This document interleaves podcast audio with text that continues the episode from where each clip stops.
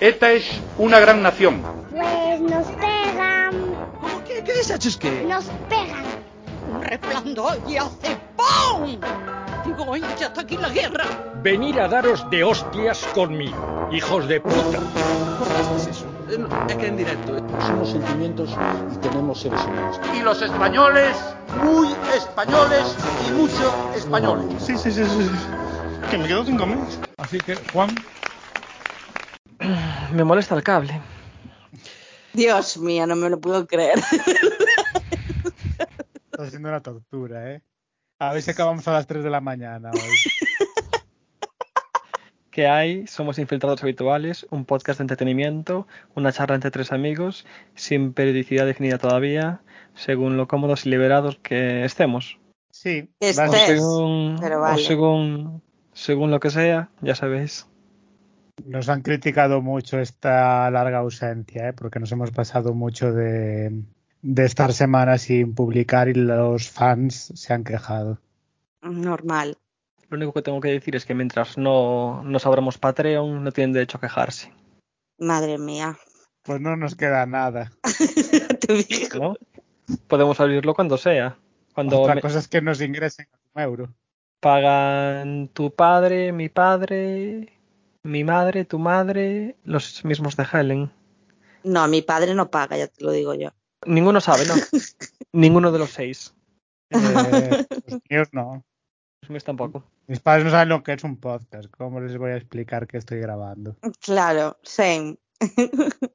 Bueno, ¿qué tal la semana entonces? ¿Qué tal este, este último mes? Porque creo que subimos el episodio a, a finales de, de mayo. Pues sería. Eh, No, a principios de junio, ¿no? Un mes. Creo que algo más, pero bueno, no sé. Un mes y algo. ¿Qué tal? ¿Cómo se ha ido? Bueno, eh, yo he tenido las opus, que es uno de los motivos por los cuales nos hemos retrasado tanto. Y bueno, no fueron muy bien, pero podían haber ido peor también, así que con una sonrisa que diría Nahuar. Eso, eso siempre. Y nada, el proceso burocrático es bastante cansado. Pero a ver si me suspenden esta semana y, y ya se acaba la historia. A ver si me dejan ya libre. ¿Cuál se supone que era el motivo para ir a leer el examen? Mm, No me quedó claro. Bueno, mm, la explicación es que un día fui a hacer el examen, que eran dos partes, y una semana después mm, te hacen ir a leer tu examen. Entonces llegas, abres los sobres donde están tus exámenes metidos y los lees.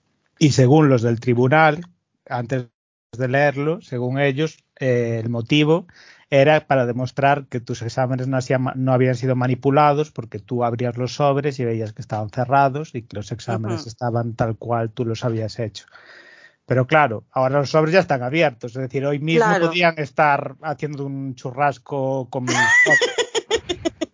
Entonces realmente no tiene ningún sentido, porque según ellos, es decir, lo que yo pensaba y lo que la gente piensa es que te lo hacen leer porque así no se lo leen ellos y le ahorras trabajo. ¿A quién te refieres cuando dices la gente piensa? La ¿Eres, gente, eres el portavoz? la gente con la que yo he hablado opositora y opositora de, de profesorado. Pero según ellos, que no me estaban evaluando en ese momento, pero vamos, que no me lo creo. Yo creo que se leen los exámenes que consideran que pueden aprobar y los que ya ven que no, pues ya pasan de leer mm, esa mierda. No sé, yo no tengo ni idea de cómo va, pero me parece curioso lo de que tengáis que ir a, a leerlos. Es un coñazo. Ya, Y joder, si, eres de aquí, pues aún bueno, pero imagínate que eres de La Rioja, te presentaste aquí y te hacen andar, tienes que estar un mes entero viviendo aquí por si te avisan para hacer cualquier de las múltiples mierdas burocráticas que hay.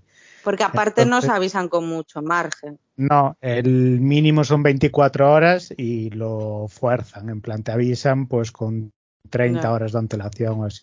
Qué majos. La clave es cargarse a gente, porque así tienen menos trabajo. Sí, me imagino. que es una buena forma de verlo, hacer un cribado. ¿Y luego qué, qué margen tiene para los exámenes? Para dar notas y eso me refiero. Pues no sé si tienen. Hombre, ten- tendrán que tener unos plazos, pero a nosotros no nos los dicen. Pero vamos, que ellos cuanto antes acaben, antes se van de vacaciones. Este mes ya tendrían que estar de vacaciones y están allí pringando, leyendo y escuchando a gente decir estupideces como yo. Así que ellos son los más interesados en despachar rápido el, el asunto. al asunto. ¿Y tú, Helen? Yo bien, eh, he cumplido años, he entrado en los 33 y para celebrarlo he decidido con una amiga que por qué no ver una novela turca. Pero no habías visto ya una. No, entera no. Había visto algún capítulo de una que echan en la televisión y en plan comentándolo con, con amigas también, pero tampoco era de que le prestase yo mucha atención. O sea, era como ponerse pues la típica película de sábado por la tarde de Antena 3 en la que a lo mejor te duermes o a lo mejor te echas un par de risas, pues eso. Pero esta vez fue en serio, completamente en serio. Pero, ¿Y qué- ¿de cuántos capítulos hablamos? No, no, ya la he visto. Ah, ya la has visto entera. Pero Sí, ¿cuántos sí, capítulos sí. tenía? Es 58 Ah, bueno. Bueno, pero de no dos horas De dos horas de duración cada uno. cada capítulo, porque a los ¿Cómo turcos les gusta horas? hacer las cosas grandes. ¿Te has visto 120 horas de un culebrón turco? Ay, What the fuck? ¿Pero lo viste en la tele? No, no, lo vi en Netflix. Uf. Sí, sí, sí, sí, sí. Pero ¿desde Eh, cuándo existen los capítulos de dos horas? ¿Qué es eso? Todas las novelas turcas son así, ¿eh? Ay, Dios. O por lo menos las que yo conozco que no son muchas. Lo que pasa que cuando las envían para aquí hay veces que fragmentan los capítulos. Normal. Porque, por ejemplo, en Netflix, esta novela que vi yo, en vez de aparecer como 58 capítulos, creo que aparece como 140 o algo así. Tío, qué movida. Yo sabía lo de que remontaban las, los culebrones turcos en Latinoamérica para adaptarlos a, al formato latino. Pero cortan movidas. Eh, Vuelven a pues, montar. Creo que cambiaban algunas secuencias, sí. Pero más que nada es lo que dice Helen, de adaptar los capítulos para que sean más cortos. Claro, por el tiempo. Y nada, lo vi y creo que es una de las peores experiencias que he pasado en mi vida. Y no porque la novela fuese mala, que hombre, es una novela, o sea, una telenovela. Quiero ¿La decir, vas a recomendar después en el bucaque cultural? No, pero no la voy a recomendar porque yo lo pasé francamente mal viendo la telenovela. Alguno se o sea- queda parapléjico o algo así. Eh, no, pero casi. Miento, sí, Sí, Sí, sí, sí, sí, sí, sí. Es que, a ver, tengo que decir que yo la novela decidí verla sabiendo ya que terminaba bien. Es decir, porque con la amiga que la vi, ella ya había visto muchas novelas turcas. Entonces ella ya me había avisado de que los turcos tienen la manía de que después de hacerte pasar por una agonía, pues a lo mejor el final es desastroso, nivel que uno muere, a otro, ¿sabes? O sea, que no es un final de Disney. Y a ver, Mm. yo no es que estés a favor de los finales felices siempre, pero si me haces pasar por un calvario, hombre, pues yo te agradezco que me des el final de película de cuento de hadas. La verdad, solo como para reencontrarme conmigo misma y creer un poco que hay un poco de esperanza en el mundo. Entonces, claro, yo ya sabía que terminaba bien, porque dije, yo no me trago una novela turca si esto va a ser un constante sufrimiento de principio a final. Pero entonces buscaste el final en Google antes de verla. Eh, busqué en plan, no el final final, pero puedes buscar en plan si los protagonistas terminan juntos o no. Pero esto que pone aquí, BTS, ¿qué es? Eso te lo cuento después, Juan. BTS es otra cosa. ¿Cómo se nota que no te enteras de nada? Ah, vale. Bueno, pues eso. La novela que vi se llama Amor de contrabando. Ay, Dios. Guau, gran nombre. Va básicamente de que hay un policía y una chica de familia, o sea, él es de clase humilde, como no, siempre uno tiene que ser pobre, y ella es de clase acomodada. Y se juntan porque una noche asesinan al padre de ella y a la prometida de él. y estaban en el mismo coche. Entonces, a partir de ahí, todo, Uh, y estaban liados. no en el sentido que crees, no en el sentido amoroso. No había sexo intergeneracional. No, había chanchullos de contrabando, de, de, de joyas, de piedras preciosas. Bueno, entonces a partir de ahí todo es un degenere y yo tengo que decir que de alguna manera entré tanto en la mierda esta de la telenovela que lo pasaba fatal por la protagonista, porque la protagonista, eso es, no sé, ríete tú casi de lo que pasó Jesucristo. O sea, es horrible. Entonces, claro, yo me di cuenta de que tú cuando ves que va a tocar fondo, que va a ir otra vez a la mierda la protagonista, que se llama Elif, tú sufres porque dices, ya no puedes soportar más esta chica, o sea, ¿qué más le queda? Entonces era horrible, o sea, yo tenía a veces ganas de llorar, de decir, por favor que termine esto ya, porque ya cuando tú ves que ella está en la puta mierda, yo ya me libero, porque digo, de aquí ahora solo es para arriba. Pero cuando estás viendo la caída, es horrible. No, no, no, yo no se lo recomiendo a nadie pasar por esto. Es que no, una vez y no más, de verdad. Fan. ¿En cuánto tiempo te vistes la serie? Uy, eh, ha sido un nivel enfermizo, o sea, tampoco vamos a entrar en detalles porque tampoco Pues a es mí es lo, que más, es lo que más me interesa. El argumento no me llama mucho, pero quiero saber, ¿te vistes cinco días de serie en cuánto? Me estás dando No, miedo. no, me lo vi durante muchos más días que cinco. A ver, No, no, es que cinco días es lo que te lleva a ver la serie. Cinco días enteros. Si dijese Ah, que quedan claro, 120 claro. y algo horas, pues no sé, o sea, ya la empezar a ver creo que cuando grabamos el último capítulo. Lo que pasa es que desde aquella pues aún no lo había mencionado. Pero vamos, que los fines de semana no hacíamos otra cosa, también te digo. es como, ¿estás preparada? Sí, dale al play. es Y ya bastante enfermizo, ¿eh? Pues, a ver, al final es como ver una serie muy larga, te quiero decir. Ya, ya, bueno, no tengo la experiencia de ver una serie que no me haya gustado. Si no, si no me gusta la suelo dejar al principio. A mí la telenovela no es que no me gustase, es una telenovela y dentro de las telenovelas he visto muchísima más mierda de cuando eh, era pequeña y las veía mi madre. ¿sabes? La de los dos, la de los dos hermanos, que eran gemelos. Esa no sé cuál dices. Yo recuerdo una, una que era frijolito. Esa sí. Esa era de un ni- niño eh, pequeño que la madre creía que el padre la había violado y de ahí había nacido frijolito, pero después no la había violado. Lo que pasa es que el amigo del padre los drogó a ambos. Mira que son turbias, ¿eh? Sí, sí, súper turbias. A ver, en esta que vi yo hoy, eh, o sea, hoy, bueno, estos días turca, la hermana de la protagonista se enamora de quien la secuestra y de quien le hace barbaridades a su hermana. O sea, es como, eh, a ver, a lo mejor nos tendríamos que relajar un poquito con, eh, con esto, eh, porque está siendo muy, muy turbio. Pero no Habría importa. que ver la relación entre hermanas también. No, no, y muy, muy estrecha. Estrecha de hacer tijeretas.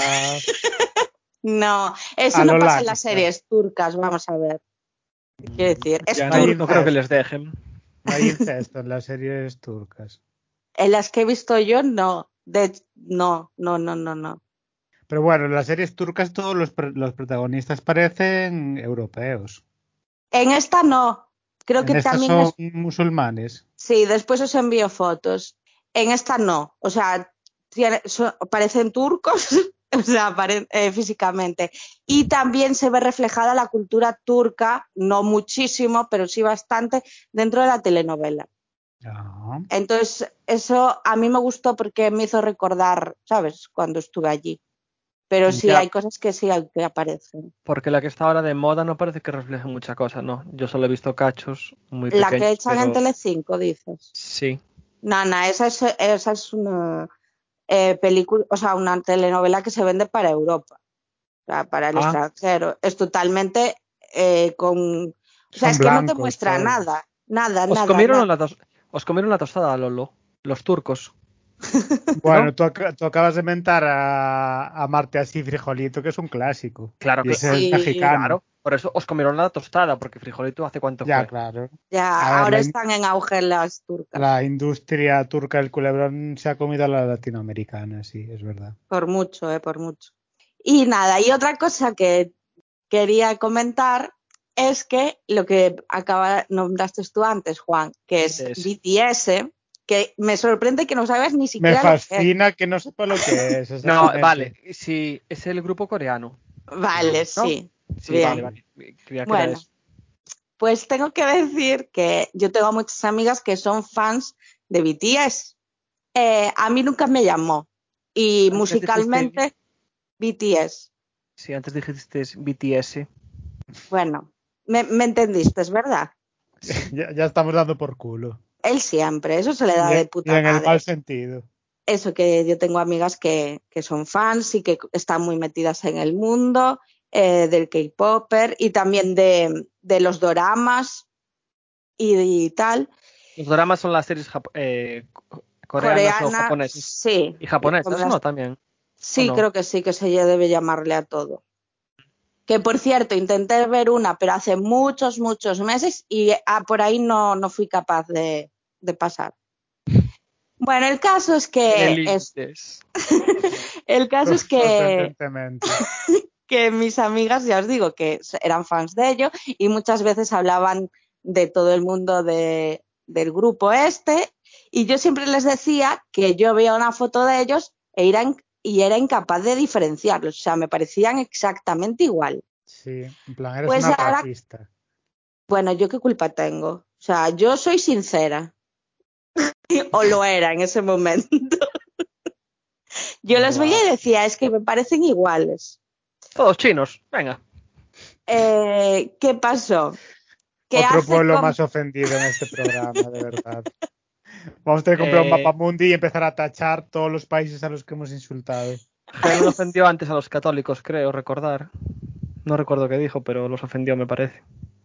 dije que él, bueno, no lo voy a, re- ahora volver a decir. La cuestión, hará un par de semanas, en Twitter, una de mis amigas retuiteó una foto de uno de BTS. ¿Y qué pasó? Que en la foto el chico en cuestión llevaba un chicho.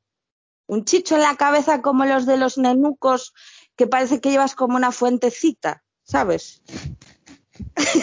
es que... La referencia. Es que siempre digo eso porque yo siempre digo que me encantan los niños que llevan chichos. Porque no sé, me recuerdan a los nenucos y es como eso, una mini fuentecita ahí encima.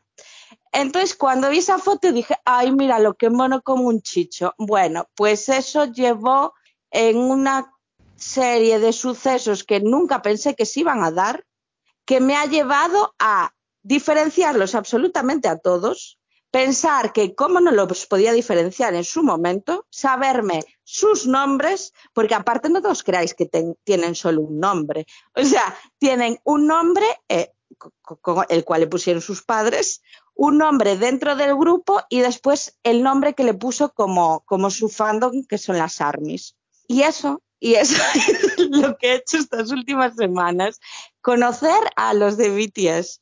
Y, y quiero decir que ha sido muy gratificante porque yo tenía prejuicios, porque que- pensaba que era gente que como, no sé cómo decirlo, como un poco sosa o tal. Pero me he reído mucho con algunos de ellos, pero mucho.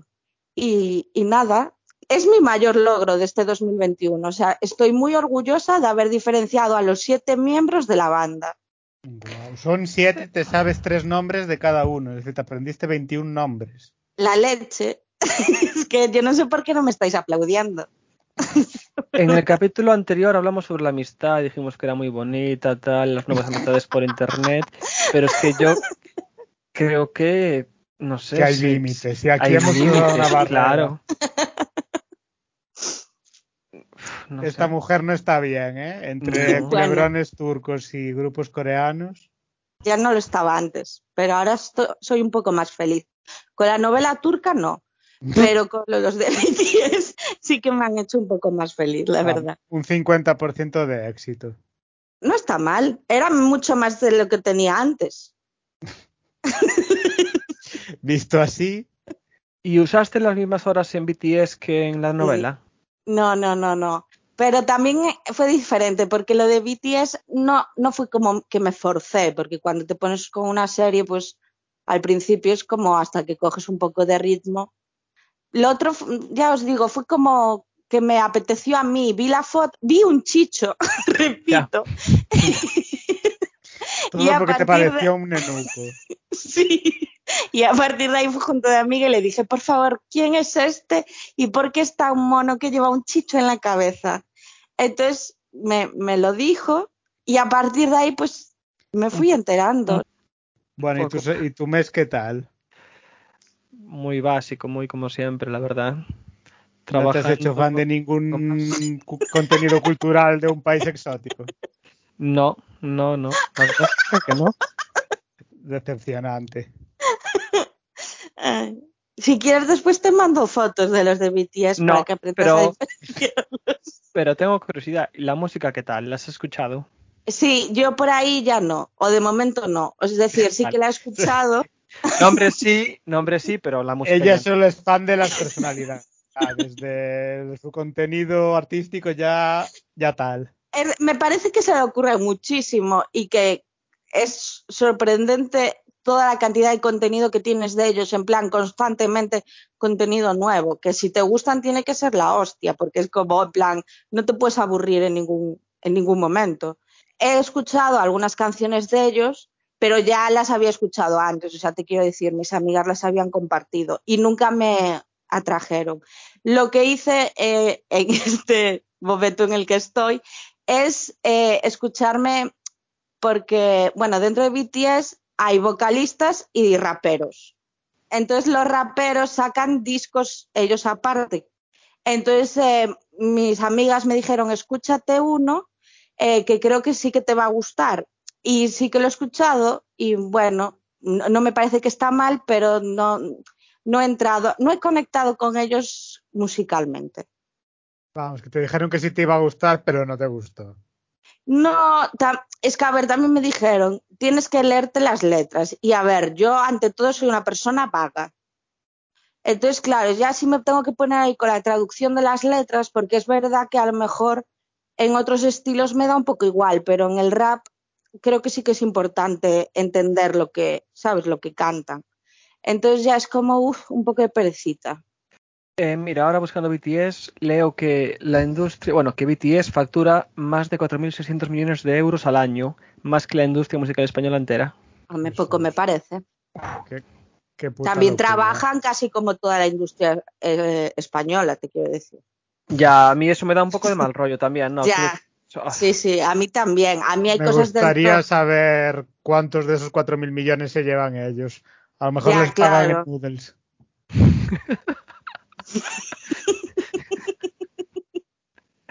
Qué hijo de puta.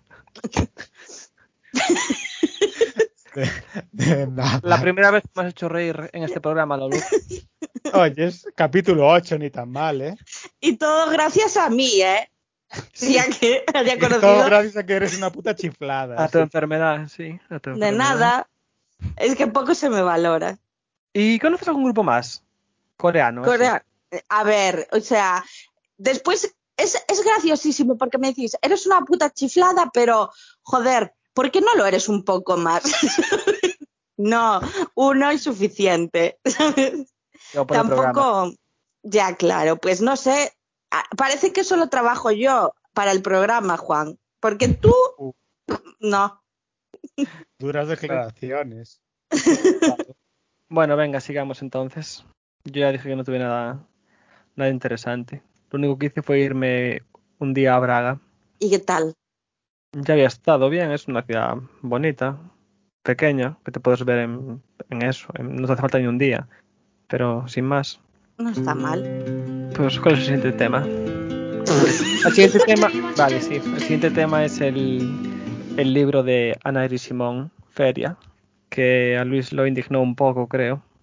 Eh, no, no me indignó un poco. A ver, la historia viene de que la invitaron a uno de estos múltiples actos que organiza Iván Redondo para que Pedro Sánchez presuma de que es un gran presidente, eh, sobre el reto demográfico, la España vaciada y tal.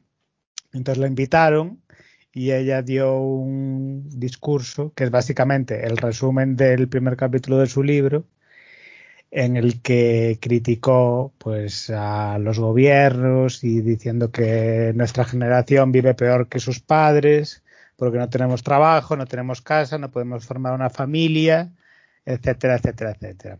Y entonces se montó un poco de polémica en la izquierda porque ella como que hacía mucha incidencia en la familia como ideal a perseguir en la vida. Sí. Y entonces, pues la gente la criticó un poco y yo estaba más indignado por el tema de lo de que vivimos mejor que nuestros padres, solo porque nuestros padres a nuestra edad tenían hijos y una casa. Y como que lo resume todo a tener cosas. Y entonces empecé a leer su libro, pasé el primer capítulo porque es el que básicamente dice lo mismo que dijo en el discurso. Mm. ¿Y qué os pareció? A ver, yo me indigné un poco con lo que tú dices, o sea, porque recalcaba mucho el hecho de la familia, o sea, parecía que ponía como solución a la España vaciada que las mujeres volviesen a los pueblos a tener hijos. O sea, que daba un discurso un poco que dices tú, a ver, amiga, eh, cuidado.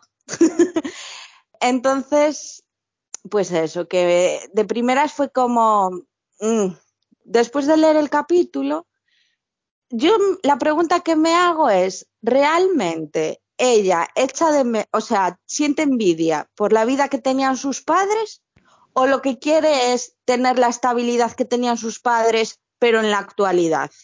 Porque creo que tiene una visión como muy idealizada de, de cómo eran esos años, que a lo mejor su familia, oye, era más acomodada en ese sentido y tenía menos problemas, pero... A ver, no creo, porque yo me leí el capítulo ese hace 15 minutos y decía que su padre con 10 años, que decía, decía que su padre con 10 años estaba vendimiando.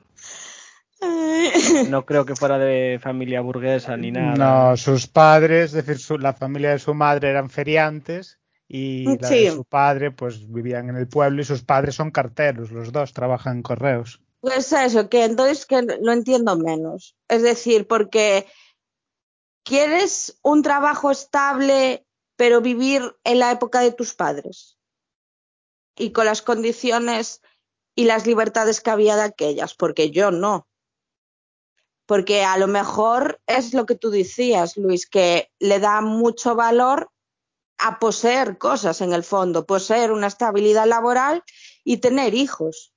Poseer una casa, una vivienda. Sí, No sé, a ver, es que yo de primeras ya no sé si los datos, quiero decir, ahí habla de sus padres, pero su, su caso es probable a, a la sociedad en general. No sé, todos los, todas las familias tenían sus casas. Yo creo que sí, antes no había tanto tema de alquiler ni nada de eso, no. Pero tanta gente trabajaba, no había paro antes. Es pleno empleo, como quería eh, Zapatero. Pues obviamente no. Y teniendo en cuenta que ella tiene nuestra edad más o menos, pues sus recuerdos de infancia será a principios de los 90, que España Mm. estaba en crisis, así que no sé. Yo también creo que eso lo hablé con Juan un día en persona, que al final tú eh, de niño recuerdas las cosas de una forma que no es real, en plan, Sí. piensas que tus padres son seres todopoderosos que no tienen preocupaciones y pues sus padres a lo mejor tenían un montón de preocupaciones y frustraciones que ella no veía, ella simplemente veía que tenían un trabajo y una casa y una hija. Mm, La movida es que ahí, en esas cuatro primeras páginas, cuenta que lo, lo ha discutido con su padre muchas veces. Entonces supongo que su padre le explicaría las cosas realmente. Pues mira, de aquella ir trabajar con 10 años, hacer estas cosas era una mierda. Pues No. creo que no le ha quedado muy claro. A lo mejor tienen más estima, pues eso, que con veintitantos años sus padres tenían una casa, tenían, estaban trabajando Claro. y eso, pero hablas de su caso particular, no sé. Y de sus preferencias. Ella acaba de ser madre, de hecho, parió hace Claro. un mes o así. ¿Y cómo le va la vida ahora? Pues a ver, mal creo que ya no le iba antes, porque ella trabajaba de periodista.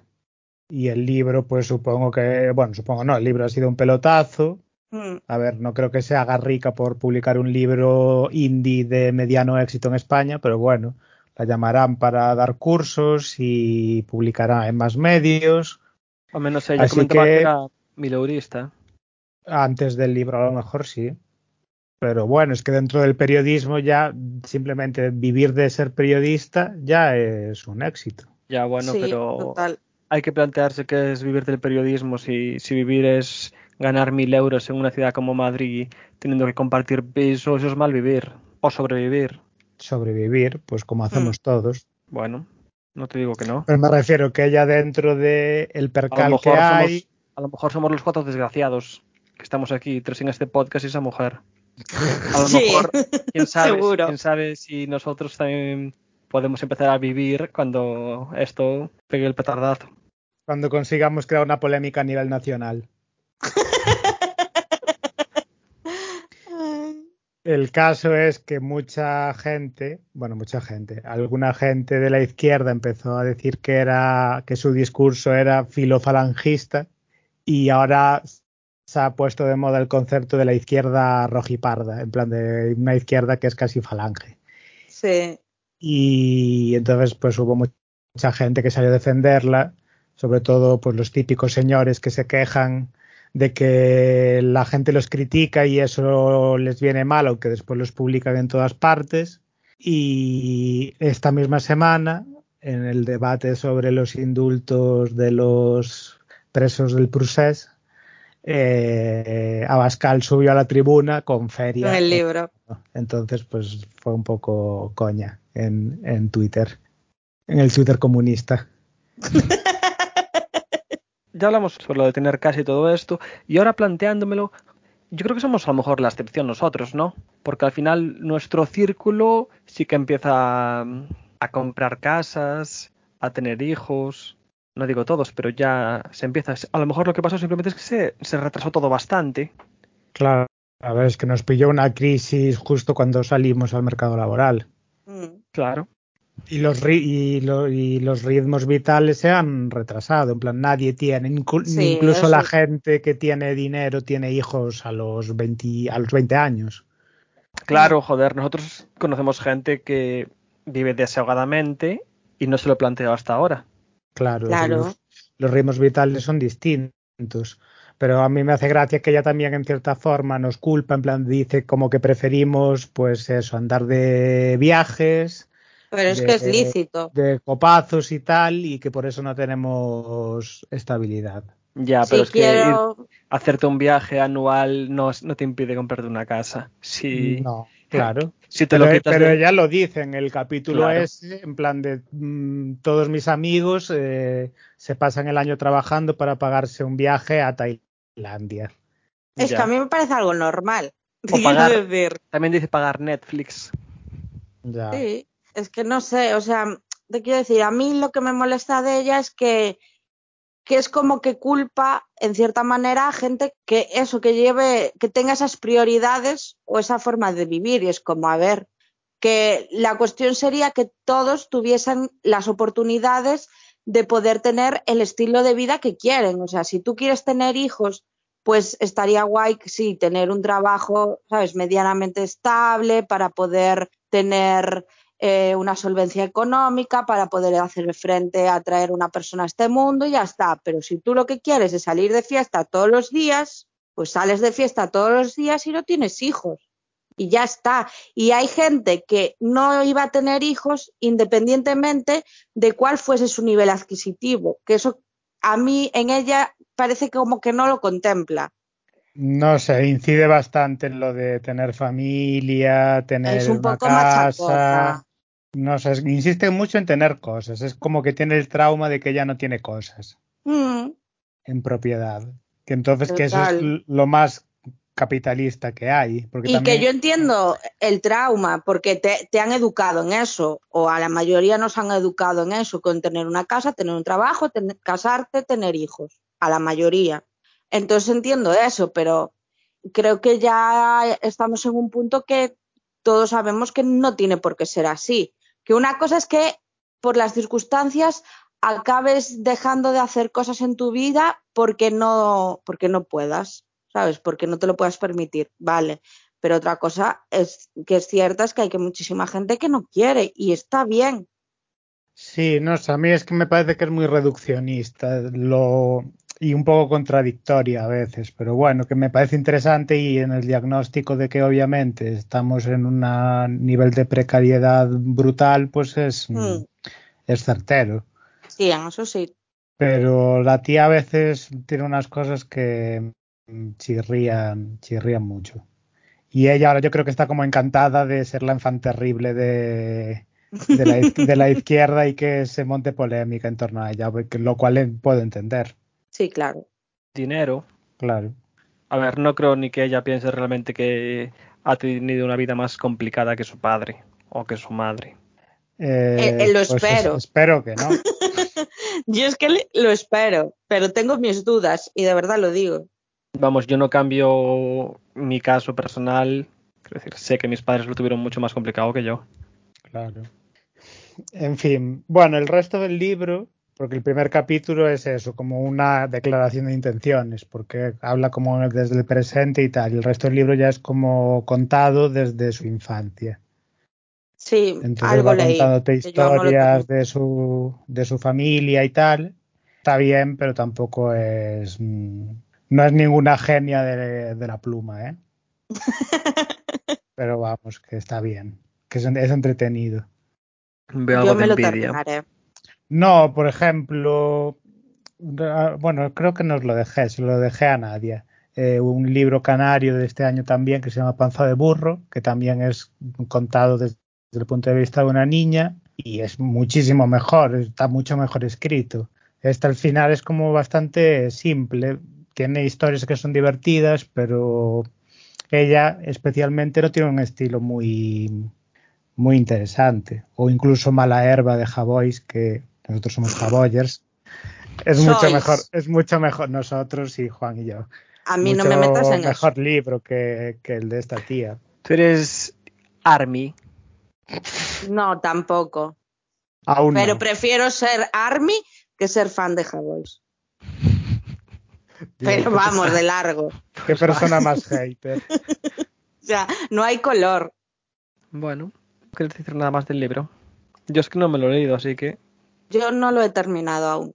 Entonces, Cuando lo leáis, podemos. yo no, lo- no lo voy a leer. ya está. Verdad. Juan, Juan se leyó yo las primeras cuatro páginas, suficiente hizo. Claro. Y lo hizo 15 minutos antes del programa, que llegó 20 minutos tarde a grabar. Es que es increíble lo que pasa en este podcast. y lo que no se ve. Y ni contamos, es que increíble. Bueno, pasamos a la siguiente sección. Sí, por favor. Pasamos, no sin antes recordar nuestro Twitter y nuestro Instagram, Infiltrados Virtuales. Es que no, tiene, no hay ningún tipo de seriedad, de nada. Es como. Como es. Como eso no lo tiene apuntado en el guion, no lo, le- no lo leyó, entonces solo leyó lo que tiene en el guion, las tres frases de siempre, y se olvidó de hacer el, la promoción de las redes sociales. Es que, Mandadnos preguntas. sí, Consultorio amoroso. lo que ha hecho Juan ha sido leerse las cuatro páginas de feria y ya. Sí, y en el tiempo en el que teníamos que estar grabando el podcast. o sea, fin. No voy a comentar nada. Gracias. Digamos. No voy a comentar nada porque voy a quedar peor ahora cuando venga el siguiente tema. Hombre, si lo estoy deseando. Bueno, como en el programa 4 hicimos un top 5 de Miyazaki, por segunda vez, porque realmente habíamos hecho un top 5 de Miyazaki en el primer programa que nunca llegó a emitirse, Idea de Juan. eh, Idea de Juan. Juan. ¿Cómo no? hemos decidido hacer un top de un top 5 de cineastas cada cuatro programas. Entonces, en el 8, y aprovechando que es el año de Berlanga, porque se cumplen 100 años de que nació y que hace unas semanas abrieron el archivo que dejó bajo llave y que tenía el guion de la cuarta peli de la saga de los Leguineche, pues vamos a hacer un top 5 de Berlanga. La gente, bueno, más o menos votó, como en Miyazaki o incluso más. Aunque Juan decía que muy mal porque habíamos cogido un director que la gente no ha visto sus pelis, que no era mainstream. Sí. Pues vamos a empezar con la misma dinámica que la otra vez, que es que vosotros sabéis que cinco películas están en el top 5 para que las Sí. vierais, aunque Juan no las ha visto. Pero yo soy el que, sa- el que sabe el orden en el que quedaron. Entonces eso Exacto. es lo ahora. Muy bien. En el 5 eh, Sí. quedó Los Jueves Milagro, que básicamente va sobre un pueblo de la España vaciada que se queda sin gente, que tiene un balneario, pero que está como en decadencia. Entonces los mm, prohombres del pueblo Emprendedores. Sí, en plan, el, pues lo- los típicos mm, gobernantes del franquismo, en plan, el cura del pueblo, el profesor, el Sí. alcalde y el gran empresario, Los de De- todas las pelis de Berlanga casi. Sí, deciden montar una farsa sobre una aparición de un santo, para que la gente vaya de peregrinación al pueblo y que reviva. ¿Y qué os ha parecido los Jueves Milagro? A mí me ha gustado, me ha parecido bastante entretenida. Tiene momentos bastante guays. Me gustó más la segunda parte. La segunda parte cuando llega el. Cuando llega este. el canallita de la capital. El Sí. que el- Les, les hace un poco la del monorail de, de los Sí. Simpsons. Sí, total. Tiene momentos bastante guays. Tiene un momento que, que me dejó flipando. Eh, no sé si lo recordáis. Cuando va el tío pasando por la, la vía del tren y pasa el tren y casi se lo carga. Sí. Mm. me quedé, me quedé flipando ahí con ese momento. No sé, me pareció divertida. ¿A ti qué te pareció, Helen? A ver, yo tengo un- tuve un problema con la película. Y es que creo que de los tres, quien primero la vio fuiste tú, Luis. Entonces, claro, Luis en Sí. el grupo que tenemos puso algo como me estoy despollando con la película. Entonces, Y Yo tú ya esperabas iba- risas.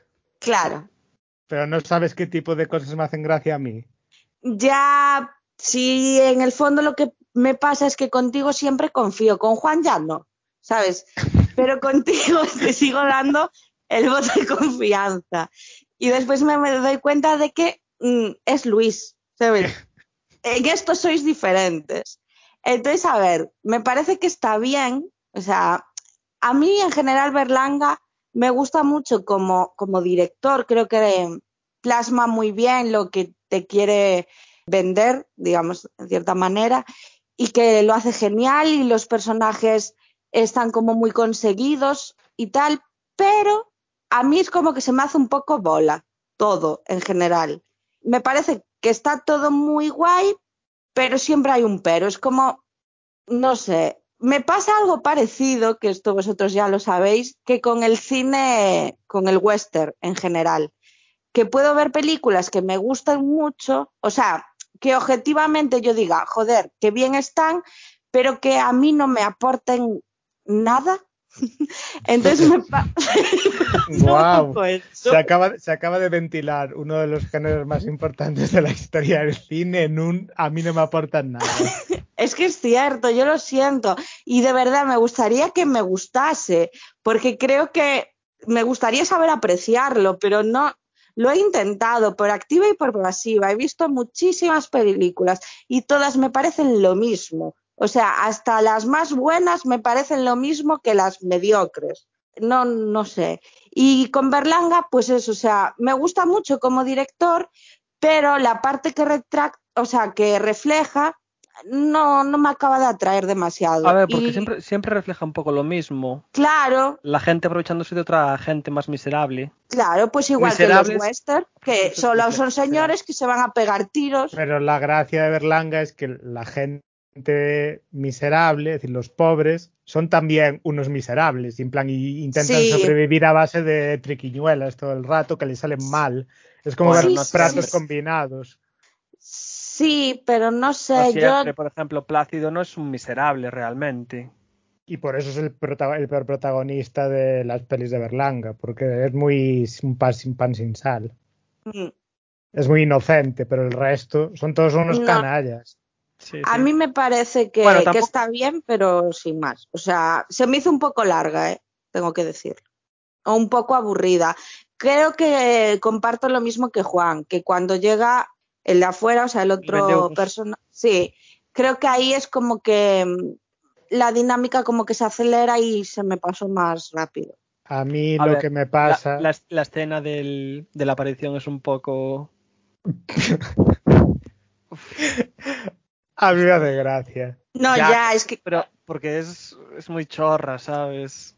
Es que yo estaba viendo la película y en mi cabeza estaba pensando, Luis ahora mismo se estaría descojonando. Yo reconozco que me, me pasa con todas las pelis de Berlanga en las que sale Pepis Bert. Cada vez que Pepis Sí. Bert habla, me río. Es que claro, tiene fácil. Es buenísima. Y en los Jueves Milagro, Pepis Bert, es, el personaje es genial. genial, genial. En plan, que les debe dinero a todos, se hace el puto sueco todo el puto rato, no quiere que lo metan en el lío, lo acaban metiendo siempre. Pero bueno, a ver, de las cinco, a mí también es la que menos me gusta, ¿eh? De las cinco pelis que A mí no, ¿eh? Ya lo sabemos. A ti no. A Helen, la que menos le gusta es la que está en número 4, que es la Ay, escopeta nacional. Pero no comentáis qué os parece qué os pareció el final de los Juegos Milagro.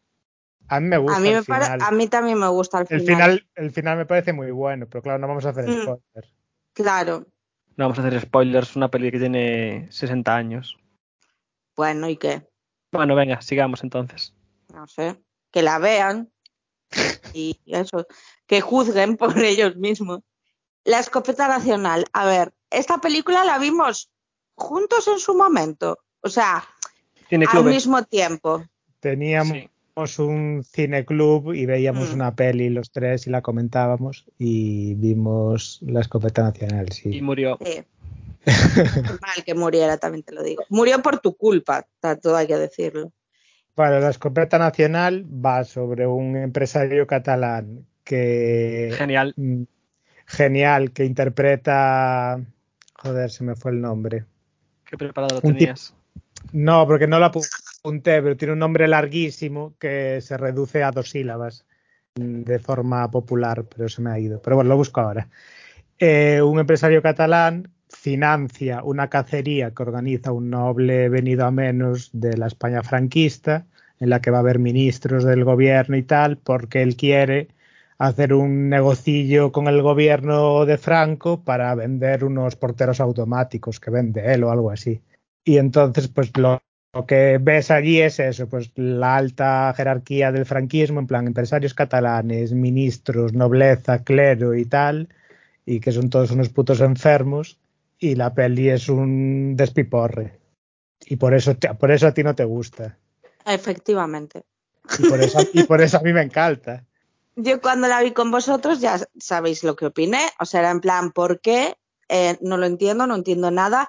Es que vuelvo a lo mismo en general con Berlanga, que me parece que lo que refleja lo hace de maravilla, pero lo que refleja a mí no me gusta nada. O sea, y aparte en la escopeta nacional es algo que, que me genera muchísimo rechazo. y que sé que era así, o sea, que él refleja muy bien esa España, pero es como, uff, atrás. Y eso, y la volví a ver porque yo sí hago mi trabajo y volví a pensar lo mismo. O sea, volví a pensar por qué. Porque, de hecho, me arrepentí de volver a verla porque fue en plan, he vuelto a perder mi tiempo viendo algo que ya sabía que no iba a cambiar de parecer. No, yo de verdad, Pero tú Es que no crees que, puedo a lo ella. mejor a ti tu problema es que tiene una visión excesivamente masculina y en el caso de la escopeta nacional machista, quizás.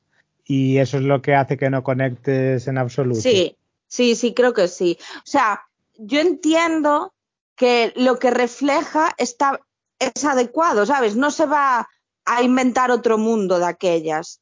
Pero yo ahora mismo soy incapaz en la actualidad conectar con esa película, ¿sabes? O sea, y que me guste y que me atrae. No, no puedo, o sea, es como me causa rechazo, ¿sabes? Lo que veo en ella, que supongo que también está bien en cierto aspecto, en plan de que al menos te mueva sentimientos. Pero sí, creo que es lo que tú dices, que es tan tremendamente machista y todo que es como, mm, no puedo. Yo creo que es la mejor comedia española. Bueno, madre mía, de verdad, el alcohol. Después soy yo la bruta. Mejor, mejor que amanece que no es poco por todos lados. Sí. A ver, es otro estilo, pero Sí, no sé. Es buenísima, la volviste a ver hoy al final. Sí, la he vuelto a ver. Es que aparte empieza ya a, a saco paco. En plan, en- la- uno de los primeros diálogos es catal, le dice uno de los nobles madrileños random. Catalanes, separatistas, ¿eh? Es que ya, ya empieza así. Y a partir de ahí es todo Y él quejándose del centralismo. Sí, sí. Pues que él es genial. La presentación del hijo del marqués machacándosela allí, mirando por la Ay, por ventana. favor, de verdad. El marqués quejándose de que le roban los huevos de las gallinas, las empleadas. No sé, es muy bestia, es muy... El, el cura, el cura es una maravilla. El cura es tremendo. El protagonista es José Sazatornil. ¿Y cómo se llama la peli? Eh, eh, uf, no me acuerdo. Porque el marqués es el marqués de Leguineche, porque después las Sí. demás pelis, la segunda y la tercera ya no sale Sazatornil, es solo los Leguineche. Que el pervertido es José Luis López Vázquez. Sí. No sé, es, es que en cada escena, ¿eh? Sí, sí, en cada escena. Yo opino lo mismo. En cada escena me meo. Cuando Sí. se encierran arriba también con Bárbara Rey. Total, Sí, es que el, el momento divas del destape es genial. El marqués coleccionando vello público. Ay, por favor, es que... Que, que lee, lee del, favor. lee del bote, no sé qué, no sé cuánto. Ah. 15 años, tres veces. es que es muy bestia. Claro, es que las demás pelis, las demás, es decir, las pelis anteriores de Berlanga hasta la escopeta nacional eran mucho más con medidas, en plan, pero esta es un despiporre, en plan de Sí. no se corta, no se corta un pelo. Todas las artimañas que saca para intentar vender las mierdas y al final acaba con el, el ministro. Sí, Lo acaban cambiando por otro. sí, dicen Ah. que, que Franco ha convocado el Consejo de Ministros que se va a cargar a uno y va a poner a otro. No sé, creo que se nota mucho que esa peli ya es mm, Por post- Franco. Claro, post-Franco, plan es del 78, entonces en aquella época pues ya se podían hacer este tipo de cosas.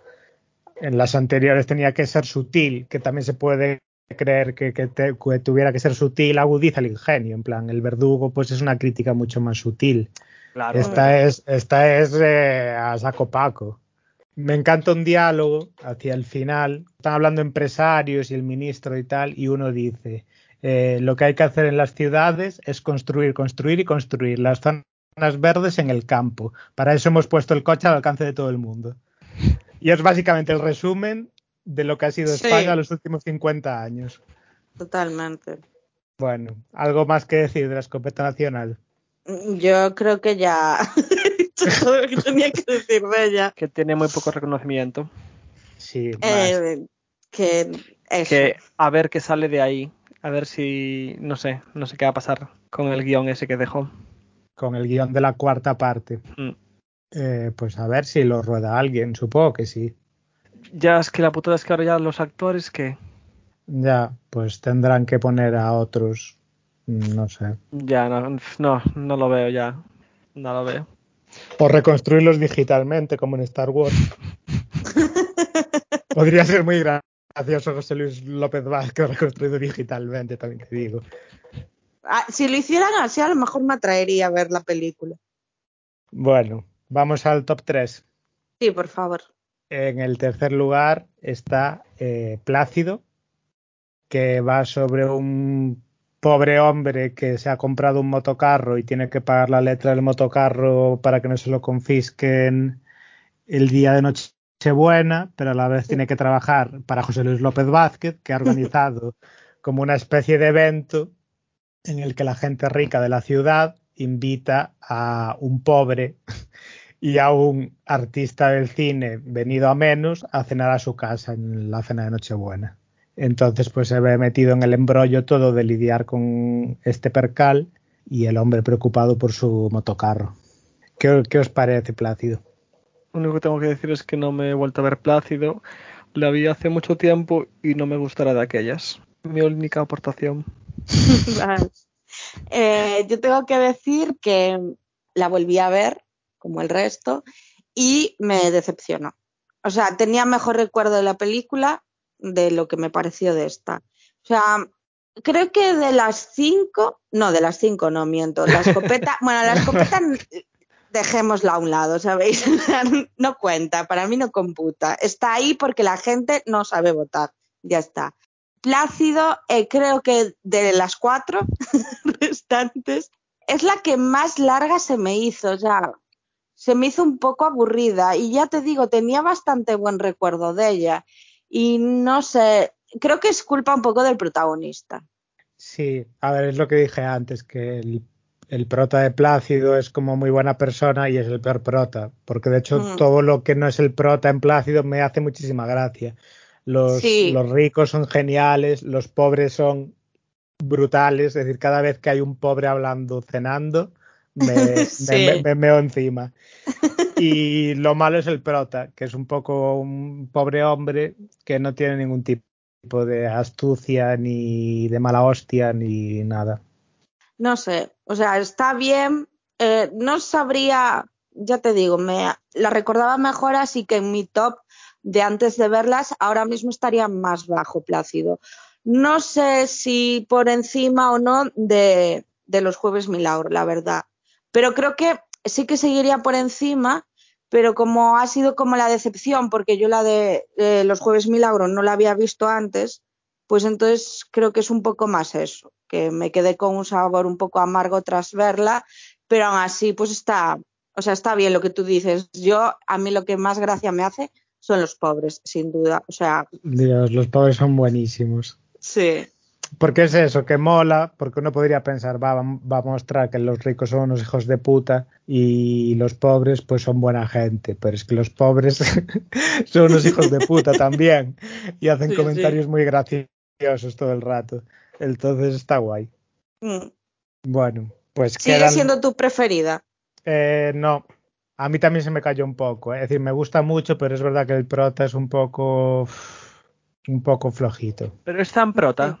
Sí. Sí, es bastante prota.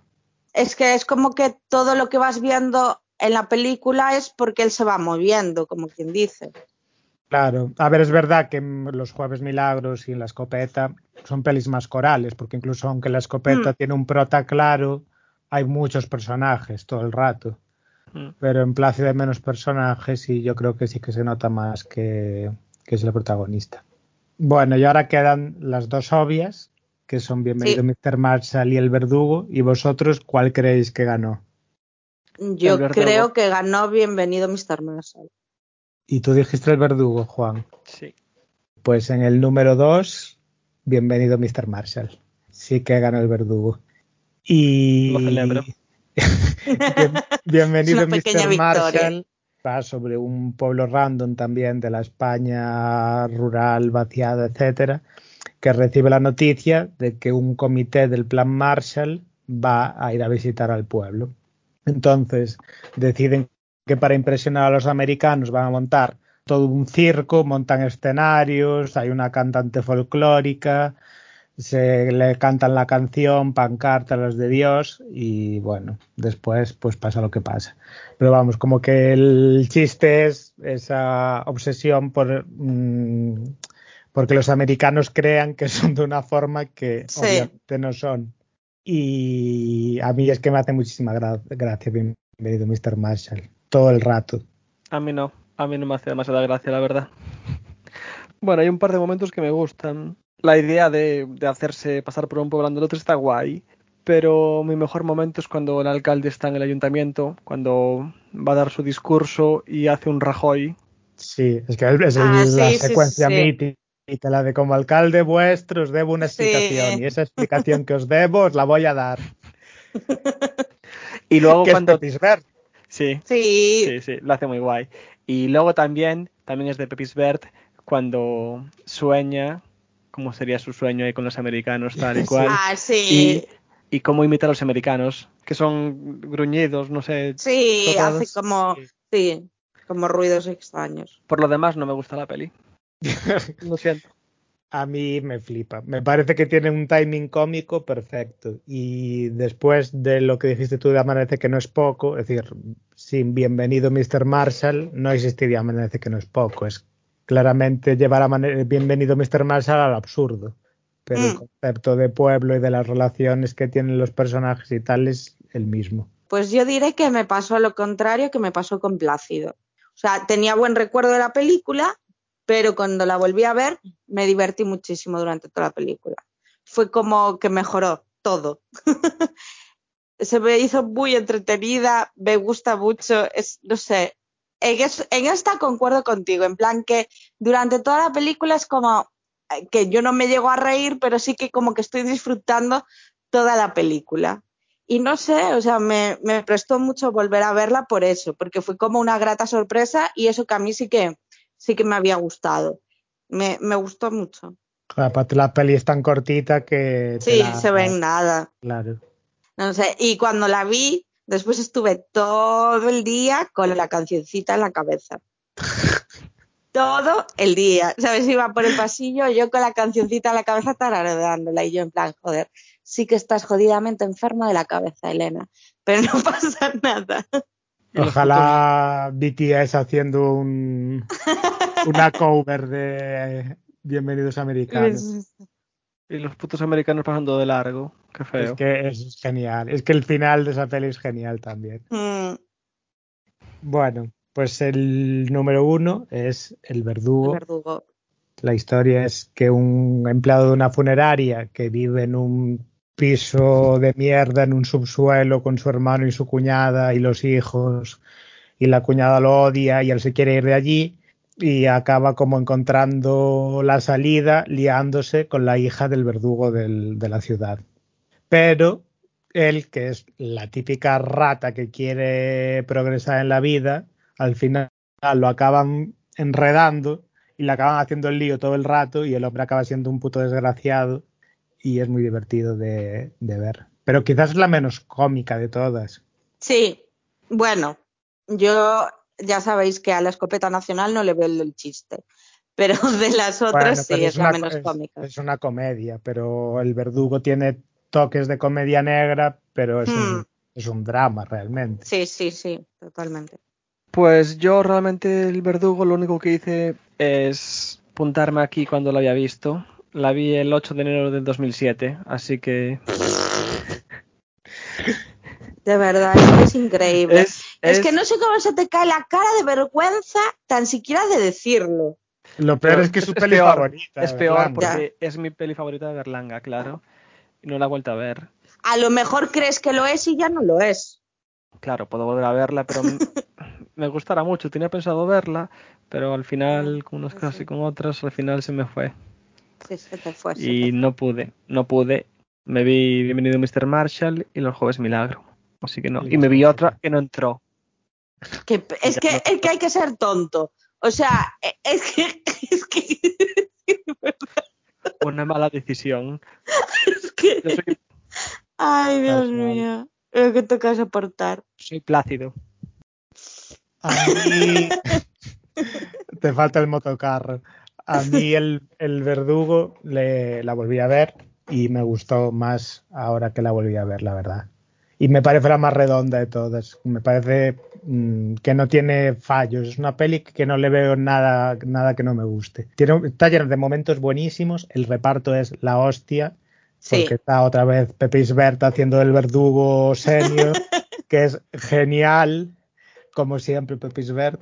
Eh, la, la mujer del verdugo nuevo y la hij- hija del verdugo viejo es Concha de Aquí no hay quien viva. sí. Y Recuerdo, mira, recuerdo una cosa que se me quedó grabada, que me parece genial, que es cuando José Luis López Vázquez le mide la cabeza al niño con la cinta métrica. Sí, Que aparte recuerdo, no sé, supongo que fue después de ver la película o algo así que lo que busqué o algo, que la improvisó la escena. Ah, es que José Luis López Vázquez debía ser la hostia. Pero de hecho, está guay del verdugo, que también es una peli con menos personajes que las otras, que son más corales, y te quedas con ganas de más. En plan, José Luis López Vázquez y su mujer no salen mucho en la película, pero todas las escenas que tienen son buenísimas. Sí. Y no sé, me, me parece una peli muy buena. Mi escena favorita es, bueno, la escena del final de cuando va a ejercer del verdugo es muy guay. Pero mi escena favorita es cuando van a ver el piso. Es genial. Cuando le dice, cuando acaba convenciendo al padre de su mujer, o sea, al, al verdugo original, por decirlo de alguna forma, de que tiene que cambiar la, la habitación, La porque él ya es habitación. mayor y que le- con una interior tiene de sobra. Sí, en plan van al edificio en obras porque, bueno, porque al verdugo le han adjudicado un edificio de estos de obra social del franquismo, es decir, un edificio, un piso, y van a ver el piso y entonces el Pepisbert ya planea cuál es su habitación, que obviamente es la mejor del piso, la única que da al exterior, y el otro y Concha de aquí no hay quien viva ya empiezan a tramar allí para ver si convencen al viejo de que les cambie la habitación. Y, eh, y no sé, resumen tanto España en una secuencia que me parece genial, simplemente genial. A mí también me gusta mucho el verdugo, es mi preferida, ya lo era antes de volver a verla, no sé, y esa escena que dices tú también me gusta muchísimo. A mí Pepe Isbert me gusta en todas las películas que lo he visto de Berlanga, o sea, me parece que lo hace genial, pero es que con el personaje que hace del verdugo yo me río muchísimo, me hace mucha gracia él en sí, ¿sabes? No sé, es con el personaje que, más disfruto de, de los de Berlanga. Y no sé, está genial. O sea, sigue siendo de mis preferidas y me parece una película, lo que has dicho tú, Luis, total, o sea, redonda. Y aparte es que es decir, no contamos el detalle más importante que es en, incluso en la España franquista, es decir, ser el verdugo era Mm. como ser una, era como ser lo peor, en plan, era una Sí. lacra social de por vida. De hecho, cuando el protagonista se casa con, con la hija del verdugo, José Luis López Vázquez y su mujer le dicen que, que de hecho van a la boda, pero ya no van al banquete y que no quieren Sí, saber se- nada de él Se largan. porque no quieren que sepan que es familia del verdugo. Mm. Y ella está desesperada por encontrar marido porque ningún hombre quiere estar con ella porque es la hija del verdugo. Y solo Mm. este porque sí, por, simplemente porque quiere vivir en otro sitio y no aguantar a su cuñada. Y bueno, porque él también era de la funeraria y también te cuentan como que tampoco ninguna mujer quería estar con un hombre que trabajase, que enterrase a, a los muertos. ¿Quién nos diera Pero ahora, sí. eh? Joder. Hostia, eso es un. Ahora mismo está súper cotizado. He- Helen es experta que tiene una funeraria debajo de casa. Bueno, ahora mismo no la tengo. Pero sí. Es como el gato de Rodinger. Pero sí, sí. No sé, es muy divertida. Sin ser divertida en sí la película, no sé, es, es algo extraño. Pues mis prefes son esta, que es eso, que es más la más drama y luego la más comedia, que es Hmm. la escopeta. Me quedo con las dos que quedaron en el top 2 y por ese orden. Yo también. Bu- Conste, conste que yo voté a Bienvenido Mr. Marshall de primera, ¿eh? Pero Sí, lo volví, sé. A, volví a ver el verdugo y me gustó más. Como dijimos que íbamos a hacer un programa de directores o lo que fuera cada cuatro programas, pues si queréis proponer alguno, estaría bien. Así, estamos abiertos a sugerencias en nuestras redes sociales. Y ahora que va, acabamos ya, ¿no? Sí, el Sí. bucaque. y ahora toca el parece. bucaque cultural. Todo, los libros. Yo, como siempre, voy a recomendar música. Voy a recomendar dos discos de dos chicas, porque en estas semanas que hemos estado sin grabar, me he dado cuenta de que en la lista de reproducción había demasiadas pollas. Entonces he dicho, esto hay que terminarlo de alguna manera, ¿sabes? No puede ser. Entonces, pues eso. Eh, el primer disco que voy a recomendar es de Maren, que es una chica que es su primer disco también en el mercado. Al parecer esta chica fue a la Voz Kids. Yo no tenía ni idea, pero buscando información sobre ella, pues lo vi. Tiene 18 años, cosa que cuando lo vi me sentí un poco humillada, porque es como, creo que es clave cuando te pasa esto, que es que la mayoría de los artistas que escuchas son ya mucho más jóvenes que tú. Y es como, eres viejo. O sea, si no lo tenías asumido, asúmelo. Pues eso, tiene 18 años, el disco que ha sacado se llama Margaritas y la banda, lo conforman 10 canciones. El estilo de Maren, para ti Luis y para la gente que nos escucha, es parecido al de Annie B. Porque Juan, como nunca se llegó a escuchar el disco, pues no sabe qué estilo tiene. Quizás un poco más pop, pero se parece mucho en la forma de cantar, sobre todo, en el tono de voz. Es de estas personas que alarga mucho las palabras, que claro, eso o te gusta o no te gusta. Y que a veces como que engola un poco la voz, ¿sabes? Y bueno, eso. A mí hay en algunas canciones que creo que se pasa un pelín y es como relaja. Pero en general el, disco me ha gustado mucho. Eh, la temática es bastante variopinta, o sea, es como un disco muy fresco porque siempre tendemos a, a, pensar que va a ser un disco sobre relaciones amorosas y más cuando está uno empezando en la música. Pero no, es como que tiene, no sé muy bien cómo explicarlo, pero digamos que tiene un carácter así como muy abstracto y como ella te refleja como un mundo muy de muy imaginativo dentro de las letras de sus canciones. Tiene una canción, de hecho, en la que dice, cuenta que ella se, que ella se da cuenta que es un alien. Y la canción se llama La, la Estación Espacial de Teruel. La música, eso es pop indie, tiene en todas las canciones un toque bastante años 60. Eh, mi preferida de todas es Fotosíntesis, sin lugar a dudas. Después tiene una colabo con Annie B. Sweet, que está bien, a mí me gusta. Lo que no me gusta del todo es que se parecen tanto cantando que a veces es complicado diferenciar quién canta en cada momento. Y nada, la verdad es que, que eso, que me ha gustado mucho su primer trabajo y lo recomiendo. A, a lo mejor a vosotros os interesa, tiene una versión en Spotify de Lucha de Gigantes. ¿Qué, qué tal? Hostia. Bueno, a ver, ya sabéis que yo con Nacho, o sea, con, con Antonio Vega soy muy polla vieja. Nazi. Es decir, sí, exacto. O él o nadie. que nadie lo toque, que nadie le mueva ni un pelo. Entonces, claro, Por favor, necrofilia no. pero tengo que decir que de todas las que he escuchado, pues no es de las peores. No es de las que más daño me ha hecho. Y después otro disco que voy a recomendar también es de una chica jovencita, de 23, 24 años creo que tiene, que se llama Yaria.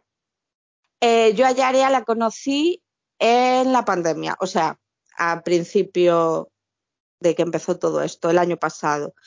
Sacó varias canciones, varios singles. Un, mi, de hecho, mi canción más escuchada del año pasado es una colaboración de ella con Gens, que la canción se llama Tóxica. Lolo, La tuve. ¿Tú también crees que se inventan los nombres?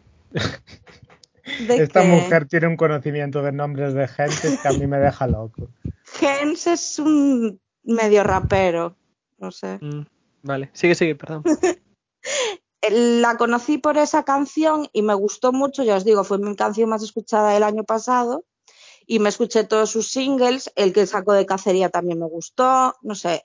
Eh, tiene una voz muy melódica, es la típica chica con voz dulce que canta pop melódico, tal cual, o sea, con toques indies, pero es así.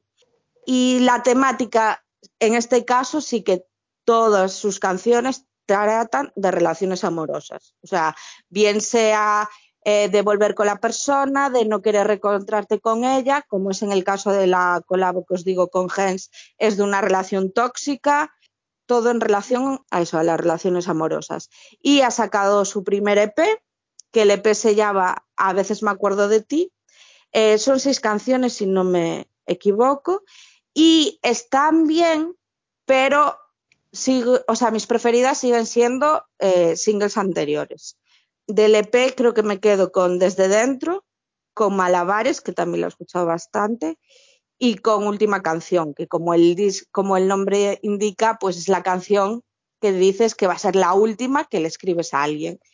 Y no sé, es, es bien. Y me gustan ambas mucho porque son dos chicas que están empezando en el mundo de la música. Yaria, por ejemplo, sé que compone también para otros artistas. Y nada, pues desde aquí mostrarles mi apoyo y que, y nada, que si las conoce a alguien, pues a través de escucharnos a nosotros, pues mejor. Qué Muy bien. Guay. Helen fomentando artistas en alza es el nuevo programa de radio, la sustituta del señor de Radio 3 que se jubiló la semana pasada. es verdad. Estaba toda, todo el mundo indie de luto. ¿Cómo era el programa? Radio Disco. Creo que sí. El mundo indie y Nadia. Bueno, que es la ma- mayor fan de Radio 3 que conocemos. Sí. Y la, y la única. ¿Y tú, Lolo? Eh, pues yo voy a recomendar una serie de comedia. Ya que hemos hablado de Berlanga, pues voy a traer un poco de comedia, aunque no sea normal en mí. Y es Mythic Quest, que es una comedia de Apple sobre un, una empresa que desarrolla un juego tipo el LOL o así, dentro de lo que, cero que yo entiendo de videojuegos. y está guay, es muy divertida. A ver, es la típica comedia de, de situación de lugar de trabajo, con personalidades divergentes y es muy divertida. Yo creo que a ti te iba a gustar, Juan. Y a Helen a lo mejor también. a Y- lo mejor pruebo suerte. Sí, a ver, son son 10 capítulos. Cada temporada llevan dos temporadas y son de 20 minutos, es decir, que se ven nada. Al lado de las telenovelas rusas, de, digo, rusas, turcas, la ves en No es nada, pues entonces la veré fijo. Y mi otra recomendación, que es algo que no habíamos hecho hasta ahora, es recomendar otro podcast. Pionero. Ah, poniéndome un poquito meta. Y la recomendación es el rey, de el rey del cachopo, que es un podcast de Spotify, solo se puede escuchar en Spotify, que va sobre la historia del rey del cachopo, que de hecho salió la sentencia hace una semana también de, de su juicio por asesinato. El programa había terminado ya, e hicieron un epílogo esta semana para contar la sentencia. Y está muy guay porque, sobre todo si no sabes... morboso. Mm, Sí, porque, porque me encantan los true crimes. También vi el documental de Netflix sobre el caso Baninkoff Caravantes.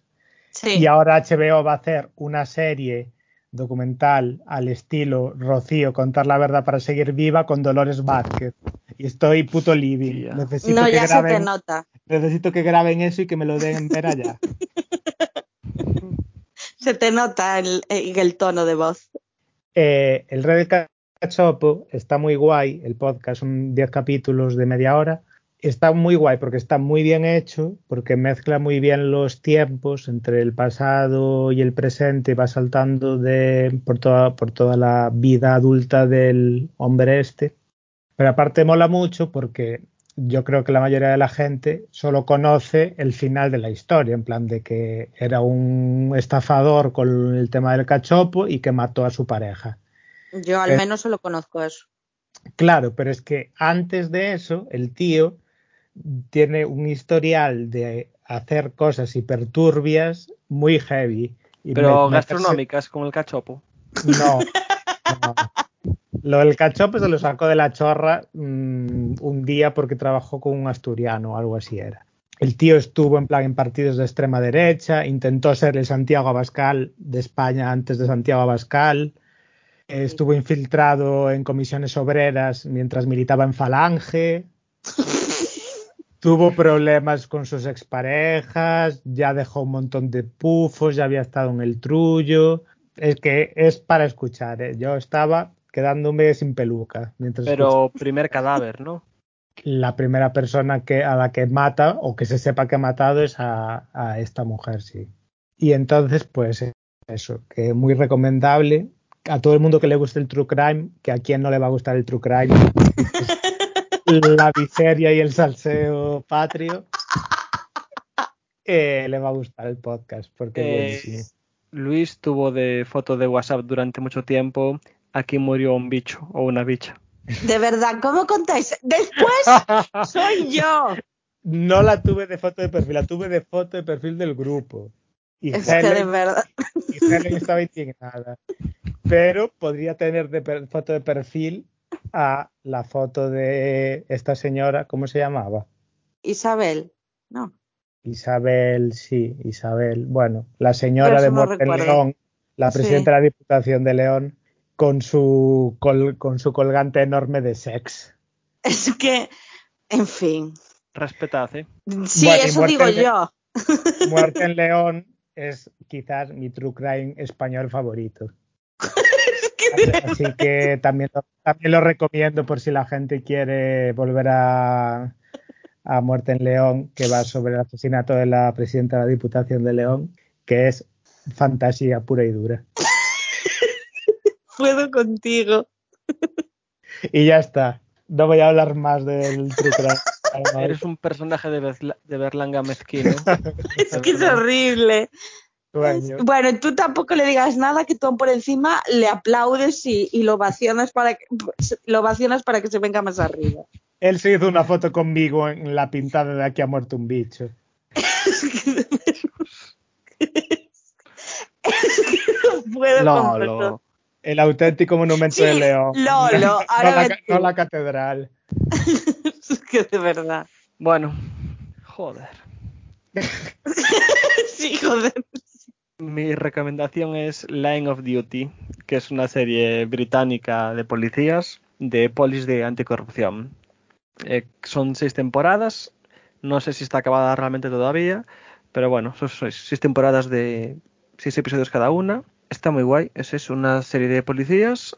Cada temporada empieza con un crimen o un caso sin resolver y los dos protas de la serie, un tío y una tía, intentan resolverlo. Siempre hay algo de polis corruptos por el medio y al final resuelven el caso y todos los casos se van entrelazando y acaba siendo un caso bastante grande. Y no quiero contar tampoco mucho, pero está muy guay. No es es una mítica serie de policías con casos bastante guays, pero no tiene mucho desarrollo de personajes ni nada realmente. Un par de cosas por, por cada prota y poco más. Al final es puro Pura caso, tal, cómo se. Sí, una pura investigación, cómo se resuelve. Y me flipa, la verdad. Pues Está fijo que me la veo. ¿Sí? Yo me la voy a Sí. ver también. Tú te viste la A primera mí- y no te gustara.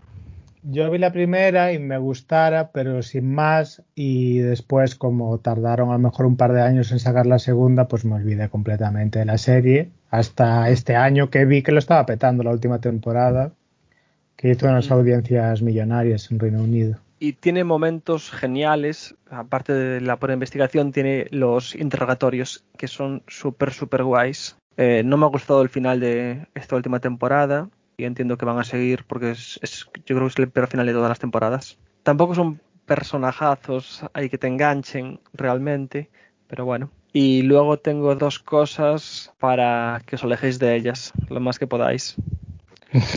El Ejército de los Muertos de Zack Snyder. Wow. Es El hombre peli- que reinventó el cine.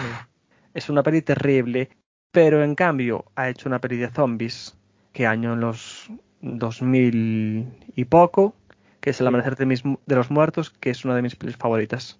Y de- luego ha hecho esta Bazofia, que es de un tema parecido. Y luego Un lugar tranquilo 2, que la primera me moló bastante y esta no me ha gustado nada. Que segundas partes nunca fueron Nunca buenas. fueron buenas. Esta es una segunda parte, la otra no, pero uf, es un tema parecido y joder, de verdad. De verdad. Eh, pero porque Zack Snyder ahora ya está borracho de sí mismo de haber reinventado el cine de superhéroes con su Snyder Cut de la Liga de la Justicia. Pero esta peli la rodó hace tiempo, ¿no? Quiero decir, hace tiempo. A lo mejor la rodó antes de remontar toda la otra, ¿no? Eh, sí, puede ser. Pues entonces no estaba todavía tan subido. Joder, no me gustó nada. Pero Yo paso de verla. La, el- un lugar tranquilo 2 sí que la voy a ver porque vi la 1 y me, me pareció interesante. Y John Krasinski, pues siempre en nuestros corazones. Pero Siempre. Un día hay que hablar de del peor personaje de, de Office, John Krasinski. ¿Qué dices? ¿Pero qué dices? ¿Pero Ya, qué hace, ya, qué hace no. esta persona en este lugar? No vamos a hablar de eso. Pero por favor, que alguien eche a esta persona de aquí. Es que- Acaba de decir que Jim es el peor personaje de The Office. No sé si De el peor, pero Lo peor es que tú serías Jim. Jim es un cabrón realmente. Es un tío que está allí, no hace nada en su curro y lo único que hace es molestar a Dwight. Tu sueño. Claro. Bueno, yo no digo que sea buena persona. Adiós. Hasta luego. A ver si volvemos en dos semanas esta vez. Sí, lo esperamos. Gracias.